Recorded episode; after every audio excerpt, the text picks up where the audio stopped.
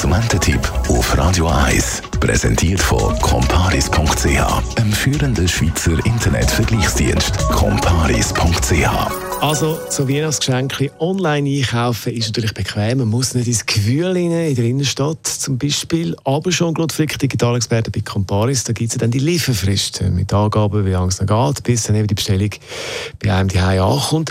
Lange dann das jetzt noch, wenn ich jetzt etwas bestelle, dass das auch schön verpackt unter einem Christbaum landet dann äh, an der Weihnachten?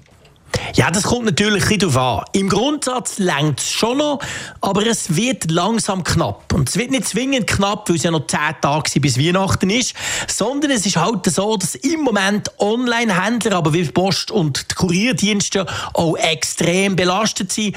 Und darum gibt es so ein paar Tipps, wo man drauf schauen muss, damit es keine böse Überraschung gibt. Also, auf was muss man schauen?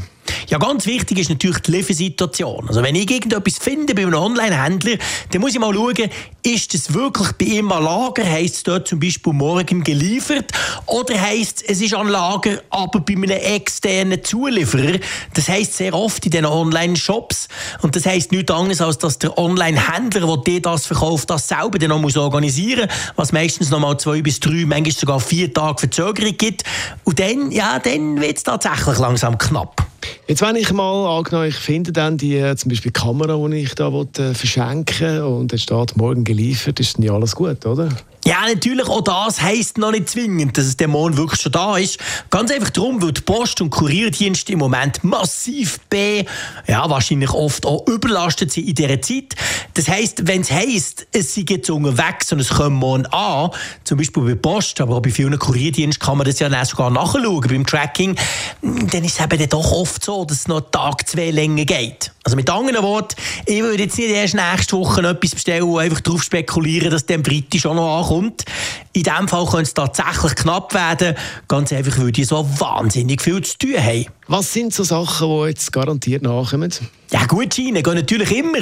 Spotify, Netflix, Apple Music und wie sie alle heissen, die Dienste.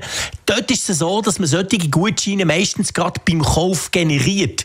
Also das heisst, man zahlt und dann bekommt man meistens per E-Mail einen Code, der das eben dann quasi freischaltet. Und ja, der Code der kommt meistens innerhalb von ein bis zwei Stunden. Heisst, das klappt immer. Das klappt sogar wahrscheinlich noch am Samstag vor dem 24. Und dann kann man es ausdrucken, noch ein bisschen verzieren, schön parat machen und übergeben. Und ja, ich gebe zu, bei meinen Kindern mache ich das zum Beispiel bei Spotify. Sehr schön, da sind wir wieder bei der Gutschein. Jean-Claude Frick ist das Digitalexperte bei Comparis zum Thema Online-Shopping, wenn es um die Weihnachtsgeschenke geht. Radio 1 Das ist ein Radio 1 Podcast. Mehr Informationen auf radio1.ch.